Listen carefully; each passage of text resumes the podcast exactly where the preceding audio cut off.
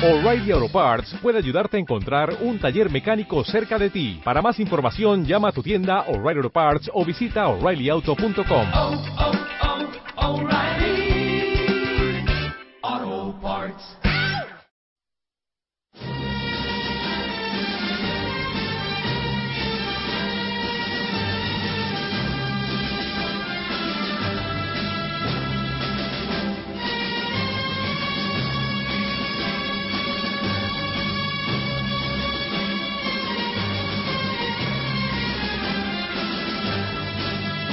8 a 10 y media de la mañana, Libertad Constituyente.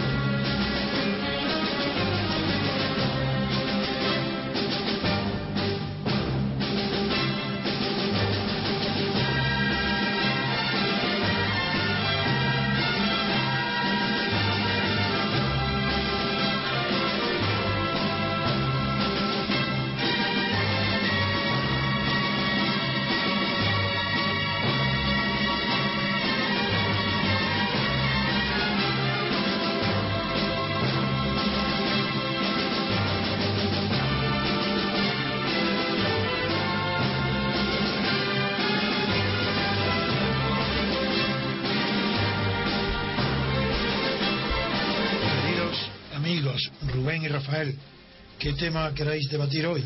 Muy buenos días.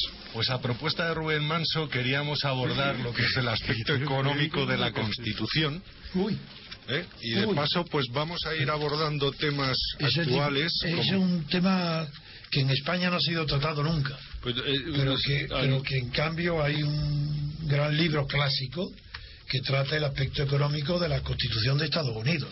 Bueno, nosotros queremos hablar de esto porque como ahora se celebra la Constitución de Cádiz de 1812 Ah, y tal, sí. bueno, bueno, no queríamos hablar de la de Cádiz, que, pero con esa excusa de estamos estos días muy muy constitucionalistas todos, pues eh, hemos pensado, bueno, pues podríamos hablar un poquito de, de la parte económica de nuestra Constitución, Pero lo que el- llaman el- la Constitución económica, ¿no? Claro, pero el libro de Bear que te- os digo, ese, de- ese es un libro clásico, porque fue muy, escrito muy pronto, muy pronto, y no tiene pretensiones intelectuales, pero lo cual es mejor aún, porque Sí. lo que tiene...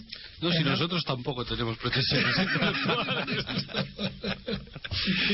El, te- dice- tema tampoco el tema tampoco lo propone, ¿no? Pero digo que este autor fue tan honesto, tan honesto, que lo que hizo fue recoger, entre comillados, los párrafos de las oraciones, los discursos, las conversaciones de la época preconstitucional, los 10 años anteriores, que condujeron a la Constitución. Y claro, es de un valor impresionante, porque más que cualquier sociología, ahí tienen los textos de los que todos los grandes hombres de todo, del comercio, del colegio, de profesores de religión, tenían sobre el aspecto económico de la Constitución y, el- y lo resumo en una parte que ya va a servir de precedente para vosotros, ya me- os escucharé, lo resumo diciendo que la situación que había en Estados Unidos entre después del fracaso absoluto de la primera constitución, la confederal, entre ese tiempo y donde se aborda ya la gran revolución que implica la, hacer la constitución presidencialista federal,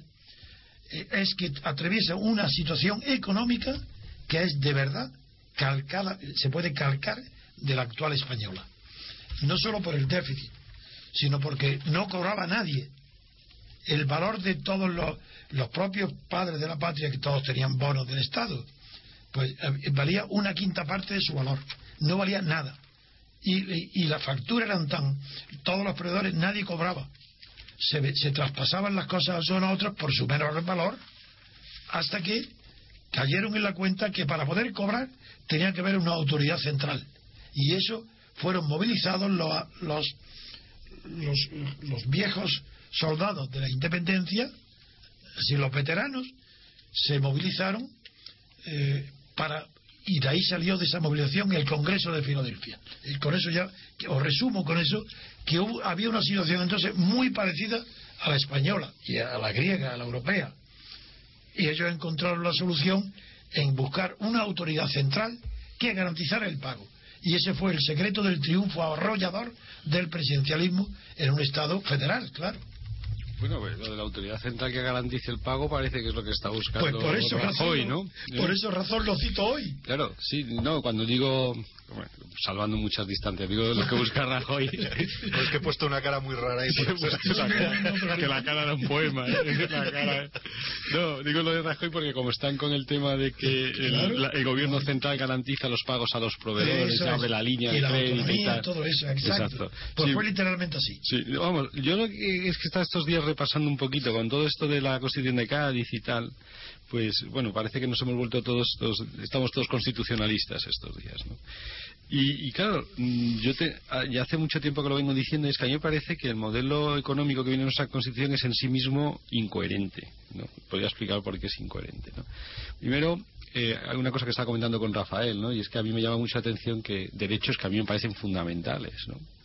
Como son el derecho eh, a la fundación, el de- derecho a la propiedad privada, el derecho a libre empresa, en la Constitución no son fundamentales, son solo derechos. Sin embargo, son derechos fundamentales el derecho a sindicarse. O sea, claro, eso ya nos dice mucho sobre el sesgo que toma la Constitución. O sea, si sindicarse es un derecho fundamental, a la altura del derecho a la vida, y el derecho de propiedad o el derecho a la libertad de empresa no tiene la categoría de fundamental, ya nos dice mucho. Luego, sobre el derecho este de libertad de empresa, bueno, pues está sujeto al bien común, perfecto, y a la planificación. sí, bueno, el interés común, el problema es quién define el interés común o el bien común. Estoy de acuerdo contigo, Rafael, que es que es muy peligroso el interés común porque luego llega el político y dice, el interés común yo lo defino. Oye, pero en principio, filosóficamente, todo está sujeto al bien común al interés común, ¿no? O por lo menos yo creo en eso. Sí, pero se puede terminar, perdona que te interrumpa, se puede confundir un poco al final con lo que es la utilidad pública. La ¿no? utilidad pública, sí, estoy de acuerdo. No, si el problema es quién define luego el interés común, ¿no? Pero fíjate lo que me parece más grave, dice, al interés común, y dices, bueno, aquí está lo peligroso que es que el Estado defina ese interés común, dice, y a la planificación. Dice, oiga, libertad de empresa y planificación es una cosa Incompatible. incompatible. O sea, es incoherente. Es totalmente Y además lo que habéis dicho del interés eh, común y el bien común es que la doctrina preponderante es las que sustituyeron esos conceptos abstractos por interés general. Y ya ahí ya hay más posibilidades. de. Efectivamente, la, la Constitución dice interés general. He Eso sido yo es. el que lo he dicho mal. Eso es. Pero bueno, el problema es ese que el interés general pues siempre es más... Bueno, pues un poco lo que decía Rafael, o creo que quería indicar que es que tienes el peligro de que se apropie el político. Pero claro, limitarlo luego en función de la planificación, claro, eso ya es, ya sabemos todos lo que es la planificación. Luego, la Constitución, más adelante, insiste mucho en, el tema de la planificación y habla incluso de, de, de- de una autoridad central ¿no?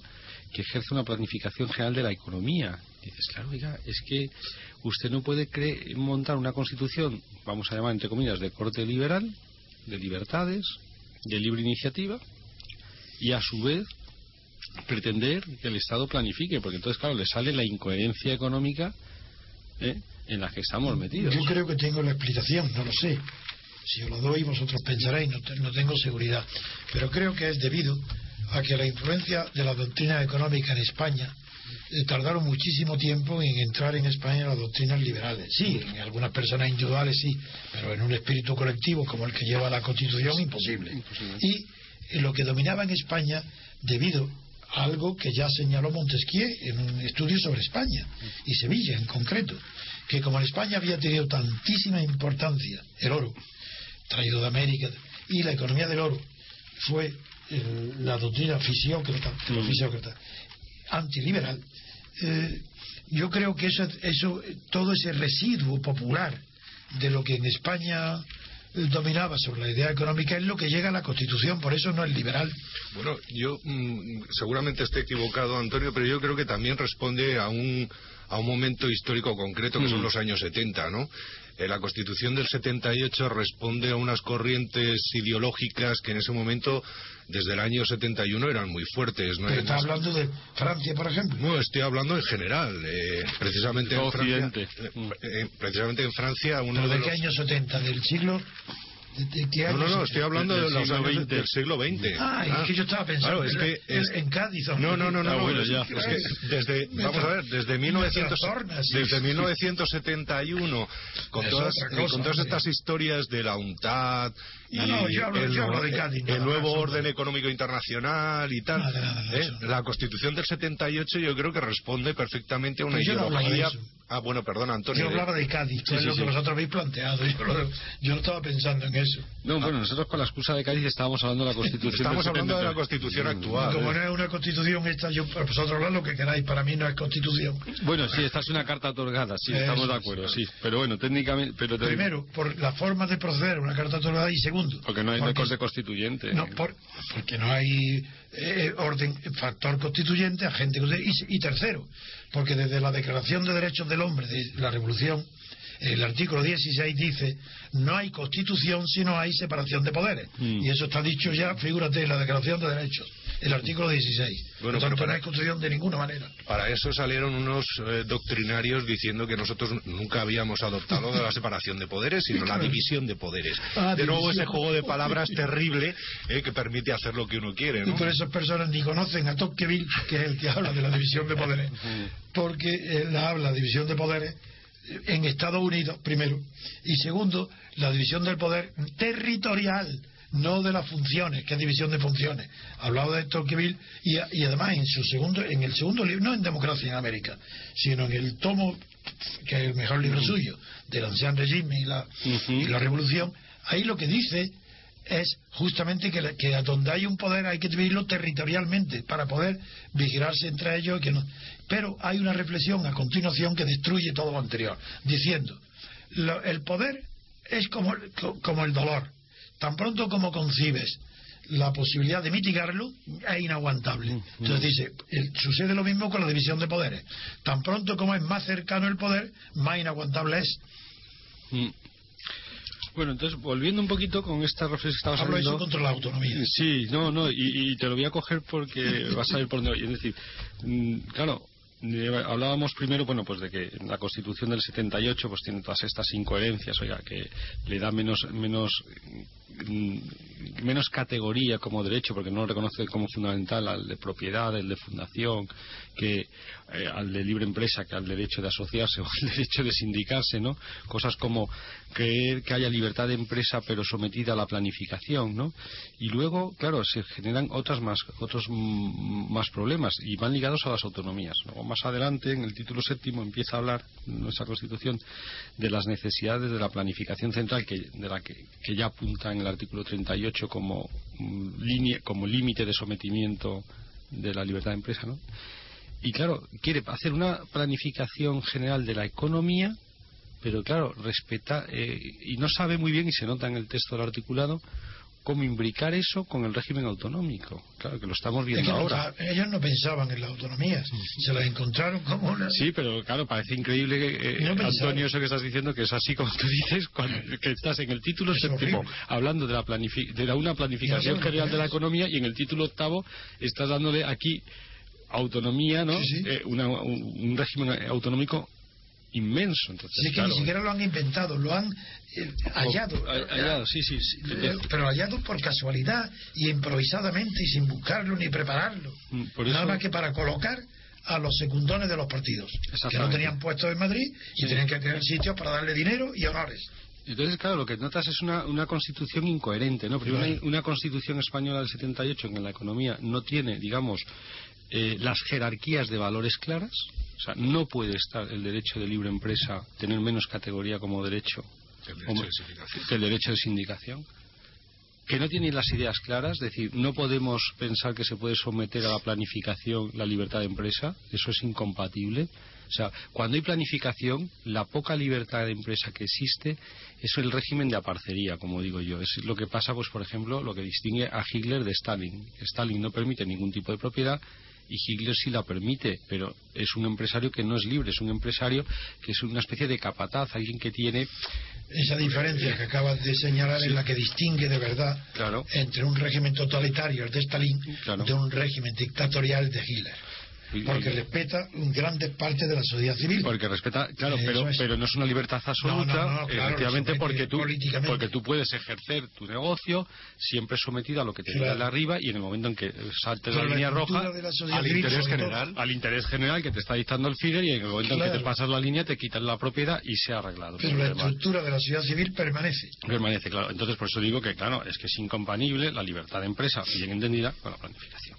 Y luego, claro, tienen el problema de la planificación y las comunidades autónomas. Pero llegamos más. Es que el Estado empieza, en toda esta parte económica, a reconocer una serie de, de derechos a los ciudadanos que, bueno, no vamos a entrar. eh, Porque claro, es que ya se llama derecho a todo, claro. Usted tiene derecho a ser feliz, usted tiene derecho a tener... El colmo. No, usted tiene eh, eh, constitucionalmente el derecho a un donus todas las mañanas, ¿no? Claro, o sea, podemos empezar aquí a definir Tiene derechos derecho a todo. a todo. Entonces, pero claro, algún- algunos derechos, como son ahora que se está discutiendo mucho el recorte de gasto público y, y luego hablaremos de eso, ¿no, Rafael? Como son sanidad y educación, el Estado confunde su papel de pro- perdón, de asegurador de unos mínimos de educación, de unos mínimos de sanidad, con ser el proveedor. Sí. La- de hecho, la Constitución, tanto en sanidad, en sanidad habla de los seguros privados, ¿eh? Lo, lo dice, es decir, que hay unas coberturas mínimas que el Estado garantiza y que serán compatibles con la promoción de coberturas privadas. Pero al final, el Estado, cuando entra en un sitio a proveer, un eh, a asegurar unos servicios mínimos de sanidad, de educación, de lo que sea, a los ciudadanos, empieza por asegurar los mínimos y confundir que pasar de ser el asegurador a ser el proveedor de los mínimos y de proveedor de los mínimos a proveedor de todo. Mira, el estado eudomónico, que es el de la felicidad, que lo define Kant, fue en Estados Unidos, eh, al hacer la Constitución, hubo una discusión bastante grande respecto al derecho de propiedad. Y veréis que en la Constitución tan extraordinaria de Estados Unidos no figura el derecho de propiedad. Y te dirás, ¿cómo es posible? Si es, si es que fue todo. Y es verdad, todo estaba inspirado en el derecho de- privado, en el derecho de propiedad. Y sin embargo no se puso porque Tom Paine, un inglés, convenció a Jefferson, y Jefferson convenció a los demás, de que como lo importante. No es el estado eudomónico, sino la búsqueda de la felicidad, era imposible esa búsqueda sin la propiedad. Y convenció y sustituyeron derecho a la propiedad por el derecho a la búsqueda de la felicidad, que no es el derecho a la felicidad, porque ese derecho es individual, cada uno Pasa, busca. lo que pasa es que eso es una confusión de que, de, de- de Pero que ese la búsqueda de la riqueza es la búsqueda de la felicidad, que es una cosa muy moderna. ¿no? Pero es que, no, perfecto, eso está en la Constitución de Estados Unidos. Y está puesto así las palabras que provienen de Tom Paine, que era inglés. Sí, sí, pero quiero decir que, que me, me- me suena pues un poco a esto, ¿no? Dice, hoy en día hay mucha gente sí, que, que sí. confunde la búsqueda de la riqueza Claro. con la búsqueda, La de, la búsqueda de la felicidad, claro. y no es lo mismo. No es lo mismo, es la felicidad moral y la riqueza material. La riqueza material. Don Rafael, usted nos quería hablar de los presupuestos. No, no, yo creo que el tema que estáis abordando es tremendamente interesante. Lo que pasa es que hay, hay muchos cabos que se quedan por ahí. A mí me gustaría insistir en lo que es eh, eso que se ha llamado el Estado social, el Estado social y democrático de derecho. tal. Es un error. Eh, bueno, Un exactamente. error que- de- de- cuando termine Es una, es una barbaridad, totalmente de acuerdo, Antonio, pero... Y diré de dónde viene eso. Eh, Bueno, en cualquier caso, en cualquier caso, eh, si, si vemos esta Constitución que está absolutamente sobredimensionada, porque no creo ni que se pueda comparar de lejos con lo que es la Constitución norteamericana, es una Constitución sencilla, clara, corta, eh, en la cual se establecen cuáles son los elementos fundamentales eh, de la convivencia. que rigen las relaciones entre poderes. Ni, Nada más, siqui- punto. ni siquiera, ni siquiera, simplemente la convivencia, nada más, nada más, ni siquiera entra en esos aspectos, ¿no? Mientras que nuestra Constitución lo que pretende es regularlo absolutamente todo, baja hasta el más mínimo Eso es la detalle. socialdemocracia. Bueno, llega Exacto, eso es la socialdemocracia, la regulación de todo. Exacto. ¿eh? La cuestión es que luego incluso muchas de las leyes orgánicas que han venido a desarrollar muchos de los artículos y muchos de los títulos de la Constitución, porque evidentemente aún así seguía siendo incompleta, ¿eh? Pa- pa- pasemos por ejemplo a lo que es la financiación de los partidos políticos, el régimen general eh, electoral, etcétera, etcétera, etcétera, ¿eh? pueden llegar incluso a entrar en contradicción con la misma, porque como es una Constitución tan sumamente detallada, en la cual se incluyen además tantos aspe- aspectos tan diversos como los que habéis tratado, desde el derecho a la libertad de empresa o el derecho a la colectivización, ¿eh? bueno, pues entonces Y- podemos- todo es compatible. Claro, y todo es compatible, bueno, pues podemos llegar al régimen de Pol Pot y no pasaría nada. nada, estaría dentro de la Constitución. Estaría dentro de la Constitución. Porque el interés general es ese. Eh, y luego pasaríamos a privatizar a Pol Pot. O sea, que es el absurdo este, ¿no? en el que Pero voy a explicaros el origen. El- el primero, Estado social es una redundancia, puesto que no hay Estado que no sea social. Eso es imposible. Solamente una horda primitiva podría no ser Estado social, pero luego Franco y, y Stalin y Hitler son Estados sociales porque eh, no porque legislen sobre los aspectos so- que se llama la cuestión social, que es una cosa moderna, sino porque eh, eh, la materia del Estado es la sociedad. Pero se agrava cuando se le añade Estado social de derecho, porque esa es una expresión que creó Robert von Moll, un, alemán, un jurista alemán muy bueno, a- alrededor de los años 1800, eh, después de la guerra franco-prusiana. Claro, el Estado de Bismarck precisamente es el primer Estado social, Ya, podemos ya verá, decir. ya verá. Exactamente, por definición, porque tiene asistencia social. Bueno, Exacto. pues Robert, Robert von Moll define el Estado de Derecho diciendo que es, para distinguirlo, así literalmente, del Estado policíaco, así, o hay Estado de Derecho o hay Estado de Policía. Pero si ya no hay Estado policíaco porque no estaba en la dictadura, es una redundancia decir que hay Estado de Derecho. Porque Estado de Derecho, Stalin era un derecho. Todo, incluso Genghis Khan tenía normas. Es un Estado de Derecho aquel Estado que se rige por normas, aunque sean bárbaras injustas. Eso es lo de menos. Entonces es una redundancia absurda, una copia de conceptos que se crearon en el siglo pasado para unas finalidades concretas y que la socialdemocracia se apodera de todo. Y entonces se apodera de la democracia, de lo social, de eso, socialdemocracia. Bueno, porque la socialdemocracia tiende al totalitarismo, ¿no? O Es sea, natural, tiene dentro todo. surge de- o surge del totalitarismo Claro. o Es o, el de- totali- o es el totalitarismo con piel de cordero Con demagogia. con demagogia sí De- con demagogia. Con dema- sí exactamente está me gusta eso con demagogia sí. Sí, lo que pasa es que eh, la cuestión está en que la socialdemocracia, que surge en eso que llaman el diluvio en los años 40 del siglo XIX, desde 1940, perdón, 1840 a 1848, se viene a cargar todas las conquistas liberales Con la Segunda República Francesa. se viene a cargar todas las conquistas liberales eh, que, se, que habían, eh, que se habían logrado desde la independencia de los Estados Unidos pasando por la Revolución Francesa. Y al final todo se convierte en una especie de mixture, perdón por la expresión, Sí, sí, en la cual, en la- un- una especie de cóctel, ¿eh? en la cual Claro, termina confundiéndose la Revolución Francesa absolutamente liberal y burguesa con las revoluciones posteriores de 1830 1848 Que fueron y, ter- y termina y ter- y- sí, eran burgueses, eran Es- burgueses, pero ahí estaba el origen de la libertad, ahí estaba el, origen, Claro, claro, el fin de la tiranía. Y desgraciadamente desde 1848 todos esos movimientos se han integrado en una especie de cóctel magnífico que en el acaban cual- el 15M Exacto. Eso fue Exacto. Que III. acaban el 15M Exacto, y, y al empieza todo con Napoleón III, que da el golpe de Estado con una pistolita, con un so- una pistola que no dispara, una sola. Su cuñado, el duque de Morny, que visita, al- va a la casa de noche del ministro del Interior con la pistola, siéntese, y por la mañana proclama el imperio. Oye, está, está- no sabía yo que había sido así, pero me recuerda a Así fue. Serra, no el, el general Serrano dio un golpe de estado él solo con un espadón. Pues este lo dio con una pistola. eh, de- de- a favor de Napoleón III, claro, y se hizo emperador. Con Bueno, una pistola. bueno, pero el no duque de Morny, su cuñado. Sí, sí, sí, sí. Bueno, siempre les ganamos a los franceses, nosotros con un espadón. Mejor, mejor, más romántico.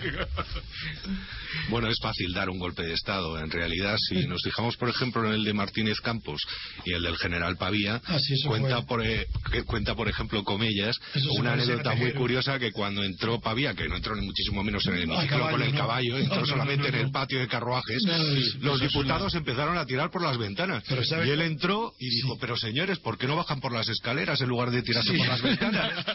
Porque sabes que eso pasó igual, igual con el golpe del 18 de Bru- Brumario. Napoleón, que además tuvo un ataque de pánico.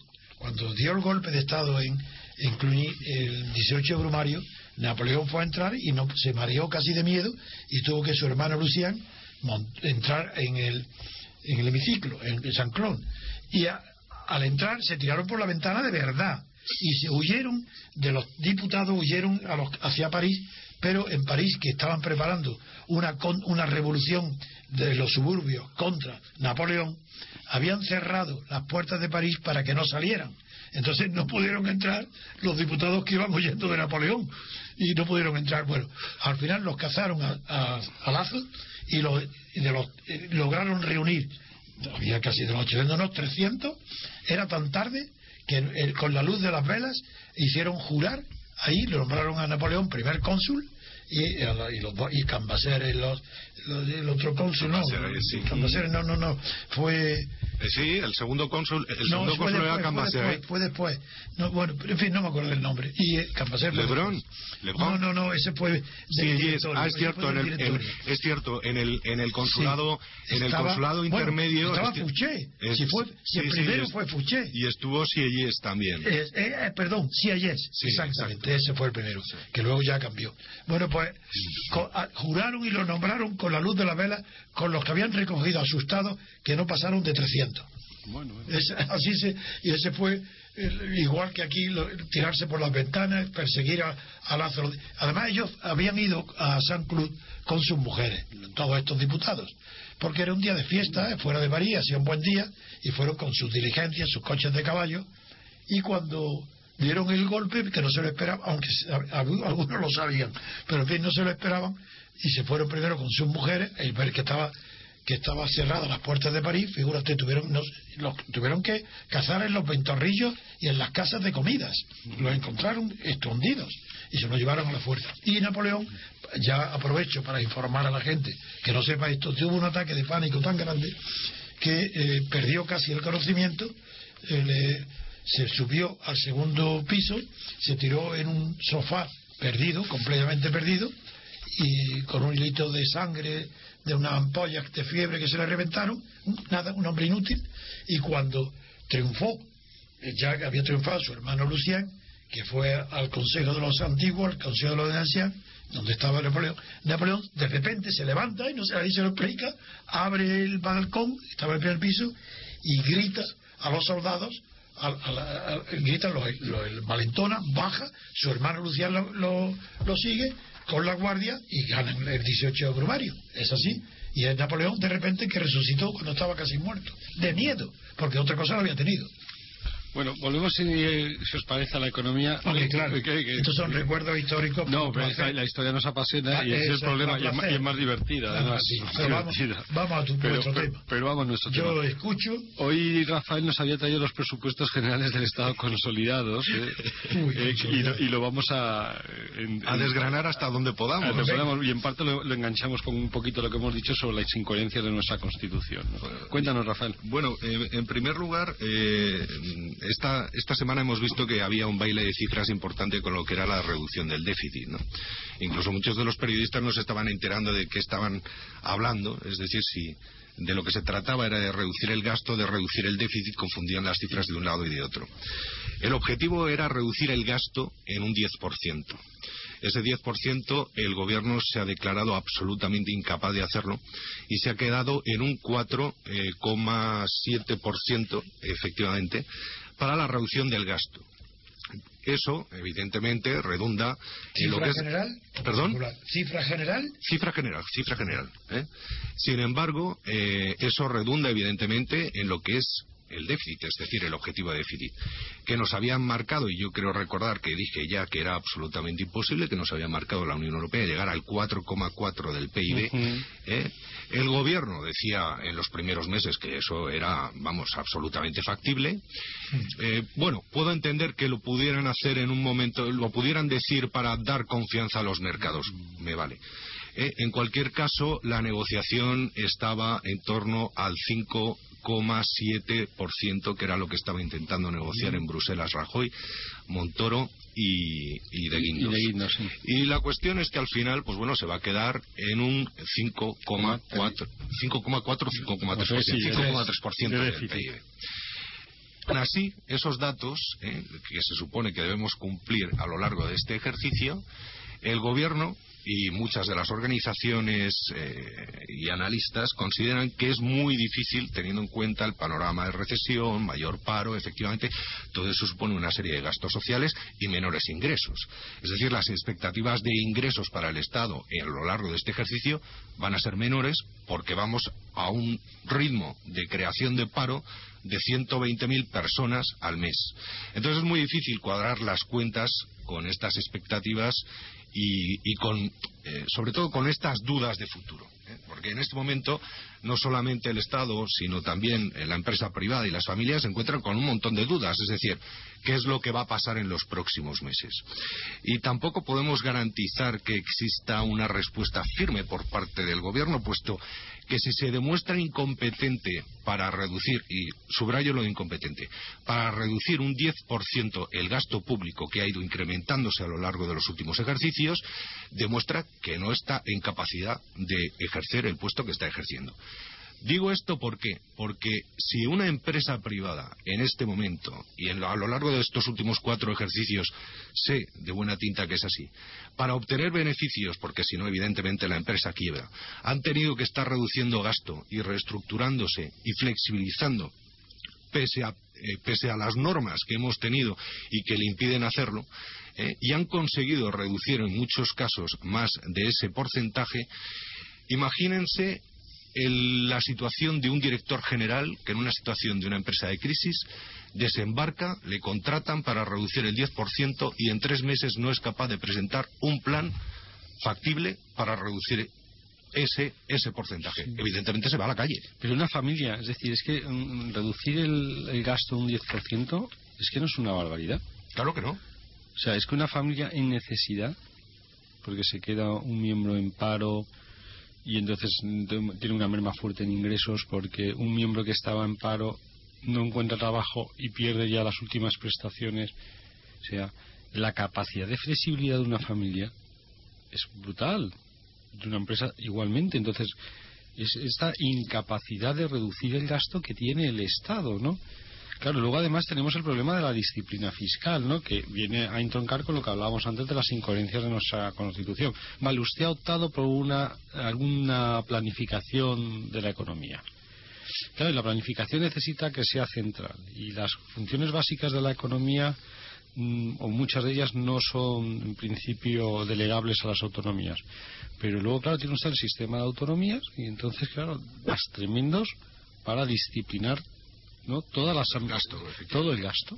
Tiene usted unos problemas gravísimos. Se mete en un sistema que quiere impulsar una, una planificación cada sistema, vamos a centralizar total, porque no lo tendrá usted que planificar y lo tendrá usted que amarrar. Y ni eso es capaz ni eso es capaz. Y entre otras cosas, no es capaz, aparte por los problemas estos de, buenismo, por la corrección política, no podemos tocar ni la educación, ni podemos tocar no sé qué, ni podemos tocar no sé cuánto, porque digo, pero una cierta planificación algo tiene que hacer el sector privado, su lugar que político, claro, no podemos tocar nada porque hay elecciones. Después del 25 de marzo a lo mejor tocamos algo. A eso le une usted el sistema autonómico, por el cual, aunque usted sea el presidente del gobierno, no controla, no, no domina usted su territorio, es así. ¿Eh? Pues claro, estamos en esto, que un 10% que cualquier familia, cualquier familia, las que incluso ahora no tienen problemas, se lo planteen. Si mañana usted le caen sus ingresos un 30 un 40% porque uno de los dos cónyuges, ahora que trabajan los dos, queda desempleado, lo que sea. Póngase usted en esa situación y verá cómo lo que usted es capaz de rebajar. Y nos van a contestar todos que sí, que ellos bajan el 10 y el 15 y el 20. Porque la gente tiene capacidad de sacrificio. Lo que no tiene capacidad de sacrificio es la clase política. ¿eh? No, sobre todo la corrupción. Exacto, la corrupción. Claro, es que la corrupción es de lo que viven.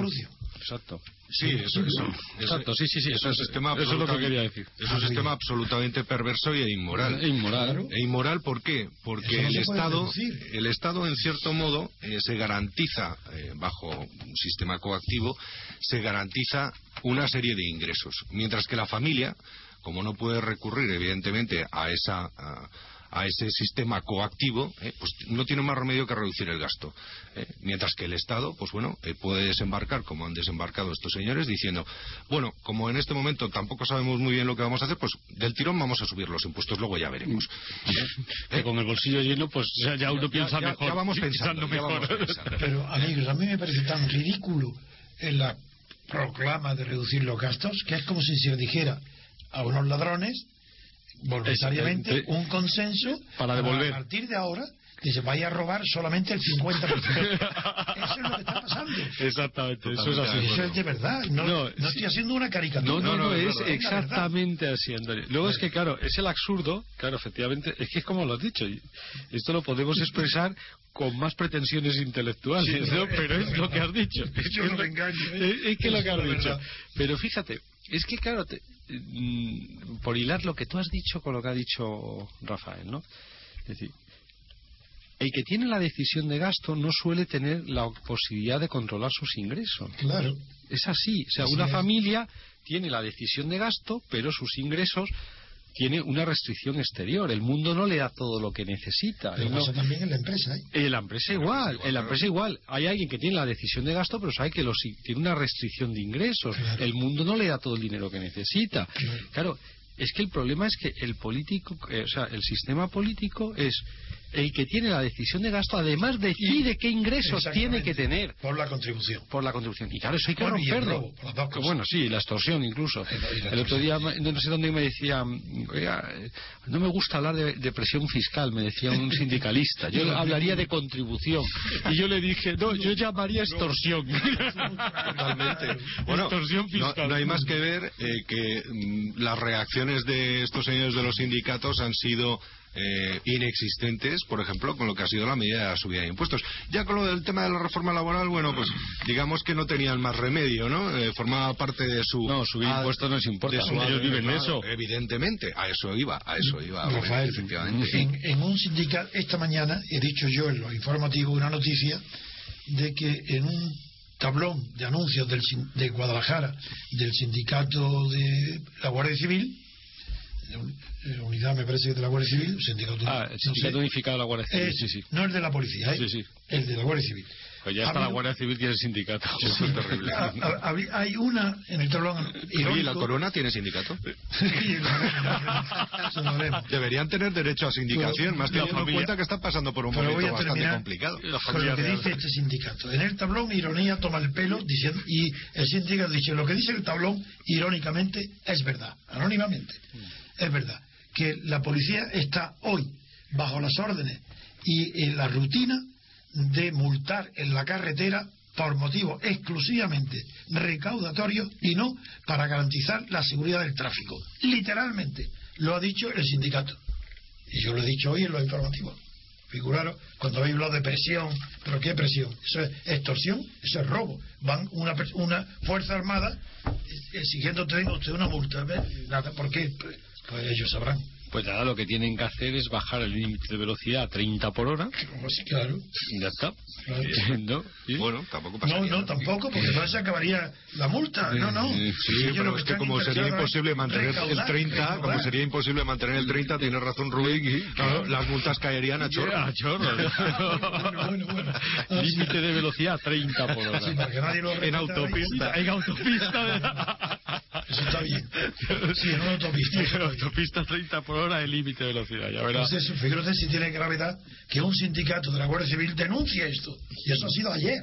Y ningún periódico lo dice. Bueno, si es que de todas maneras es que las noticias eh, están cargadas últimamente. Volviendo a lo del tema del gasto, eh, yo me acuerdo que a primeros de enero eh, Montoro decía que iba a reducir en 700 organismos públicos de los 4.000 Hoy que 27, había. ¿sabe? Y, y nos- ya, exacto, a 27. eso iba, a eso iba. Ya. Y se ha quedado en 27. Pero bueno, que al final llegaremos a los 400 y pico, no a los 700, pero bueno, que llegaremos de los 4.000.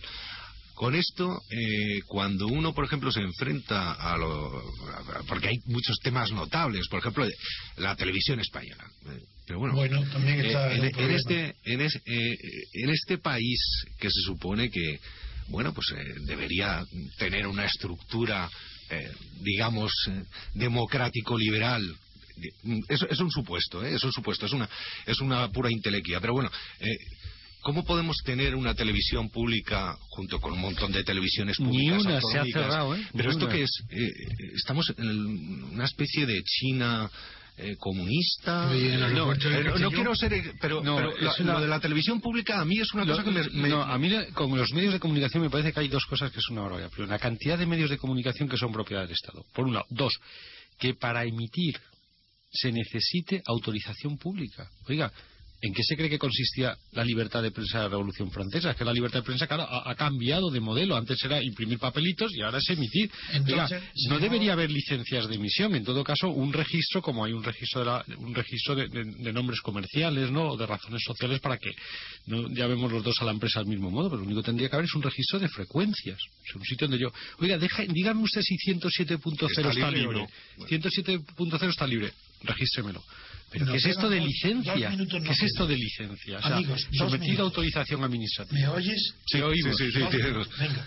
Que nos quedan dos minutos. Eso es. ¿Y qué quieres que hagamos con esos Hombre, dos minutos? Yo te dejo una- a ti que decidas. una frase grandiosa, nada más, para que Oh, quede. Si es que no tenemos pretensiones intelectuales nosotros, ya te lo hemos dicho. Una frase el oyente, hombre. La frase grandiosa te la dejo a ti. No, Antonio. eso no es ni hablar. Yo lo que sí, lo que re- recalco es la importancia tan grande que tiene lo que lo que ha declarado el sindicato de la Guardia Civil. Ah. Eso para tantísimos que circulan por las carreteras y que le ponen o por las carreteras o por las que le ponen multas, que tienen que saber lo que opina el sindicato. Muy bien. Perfecto. Pues nada, a ver, ya nos vemos el viernes que viene. Bueno, nos vemos. Nos, Dios oímos. mediante. Nos oímos, Dios Nos mediante. oímos. Perfecto. Dios mediante. Y Venga, encantado gracias. de estar siempre con vosotros. Igualmente, Antonio. Un abrazo. Muchas gracias. Hasta pronto.